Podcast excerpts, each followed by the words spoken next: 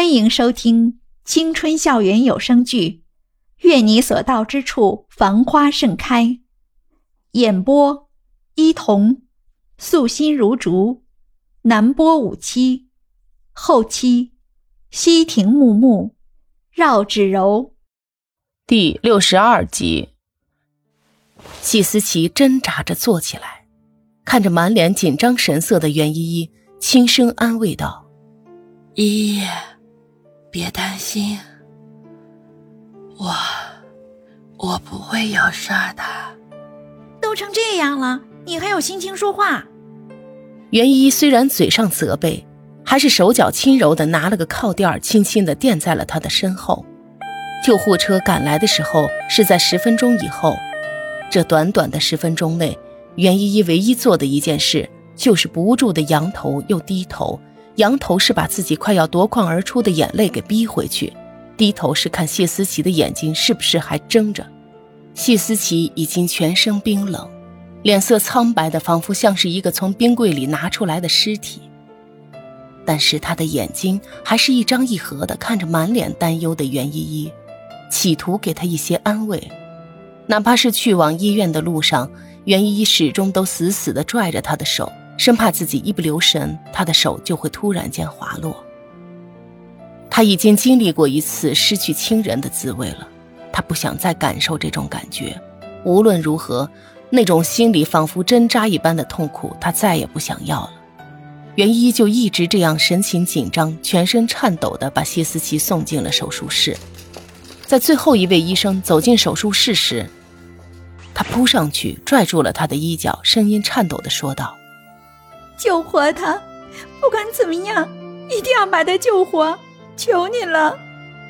年轻医生原本波澜不惊的脸上闪过一丝的动容，轻声说道：“放心吧，我们一定会尽全力的。”说完，就把已经完全虚脱掉的袁依依一把扯起来，让她靠在旁边的椅子上坐下来，然后转身走进了手术室。等待的时间似乎格外的漫长。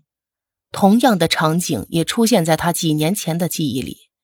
他和老袁一直坐在外面的长椅上，敏感的袁依依被医院刺鼻的消毒水味道熏得鼻头发红，但是那个时候的他好像没有一丁点儿的感觉。时间过得沉重又缓慢，好像一只蜗牛背着重重的壳在胶水中行走。每过去一秒，袁依依的心就揪起一块儿。终于等到手术门打开的时候。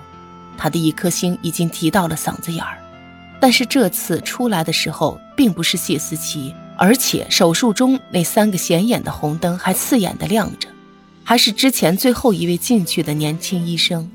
但是这次他的手中多了一份文件样式的东西，他把文件递给袁依依，问道：“你是他的直系亲属？”“我，我不是。”“那把他的直系亲属找来，一定要快，知道吗？”要不然协议书不签，我们没办法手术啊！大人小孩都有危险。听他说前几句的时候，袁依依还在绞尽脑汁的想谢思琪到底有些什么直系亲属，但是最后她失望的发现，自己好像对于谢思琪这个人完全都不熟悉。当听到他最后一句的时候，袁依依彻底的呆住了。袁依依不确定的看着面前穿着白大褂、面容冷峻的年轻医生。一脸疑惑的问道：“你说什么？谢思琪，她怀孕了吗？”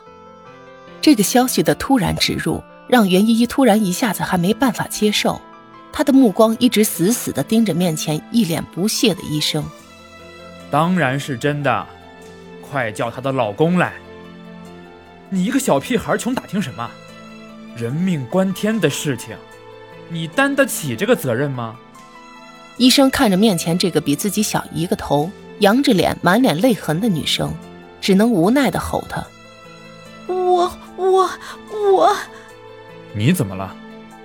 医生皱着眉看着结结巴巴的袁依依：“我我是他女儿，我算不算直系亲属？”袁依依终于说：“你你是他女儿，你不早说，这个合同人命关天的。”你一定要看清楚再填。